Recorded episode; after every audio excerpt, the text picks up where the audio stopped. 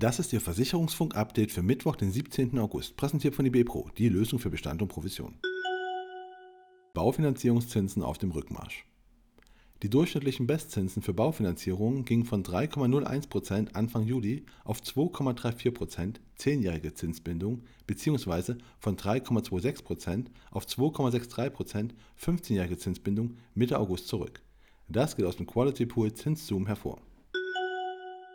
ALH-Gruppe kauft Anteile an Solarparks.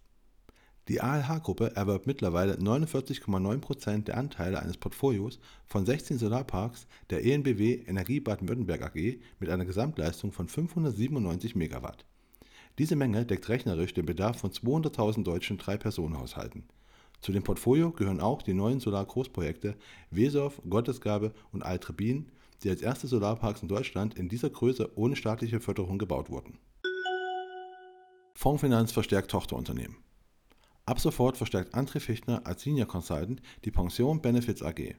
Bei der Fondsfinanz-Tochter soll der 45-Jährige mit sofortiger Wirkung alle vertrieblichen Aufgaben für die betriebliche Altersvorsorge, betriebliche Krankenversicherung und Corporate Benefits bei Firmenkunden und Maklern übernehmen. Hanse Merkur gibt HSV ein Millionendarlehen. Die Versicherungsgruppe Hanse Merkur hat dem Fußball-Zweitligisten HSV ein Darlehen in Höhe von 23 Millionen Euro gewährt. Das Geld soll zur Finanzierung der Stadionsanierung genutzt werden. Das teilt der Hauptsponsor der Hamburger am Montag auf Anfrage des NDR mit. Element und Polisenwerk verzichten auf Gesundheitsprüfung.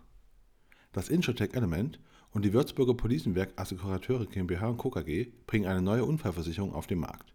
Element agiert als Risikoträger und übernimmt das Schadenmanagement. Beim neuen Produkt sollen im Basis- und Topschutztarif auf eine Gesundheitsprüfung verzichtet werden. Zudem sollen Kunden auch bei Knochenbrüchen Schmerzensgeld erhalten. Darüber hinaus verzichten die Tarife auf Beitragserhöhungen mit fortschreitendem Alter. Noch in diesem Jahr sollen Konzepte für Wohngebäude, Fahrrad- und Tierkrankenversicherung folgen. Robo-Advisor wieder am leichten Aufwind. Im Juli erzielten die 26 Robo-Advisor im Durchschnitt ein Plus von 5%. Alle Anbieter erreichten ein positives Ergebnis. Dabei lag die Spanne von 0,8 bis 6,4%. Über die letzten 12 Monate waren allerdings nur zwei Anbieter im Plus, nämlich die Commonvest mit 6,7% und Genmon mit 0,02%. Die übrigen Robo-Advisor bleiben im Minus mit Werten von minus 1,4 bis minus 21,5%. Das sind die Resultate des Echtgeldtests von brokervergleich.de. Und das war Ihr Versicherungsfunk-Update für Mittwoch, den 17. August, präsentiert von IBPRO, die Lösung für Bestand und Provision.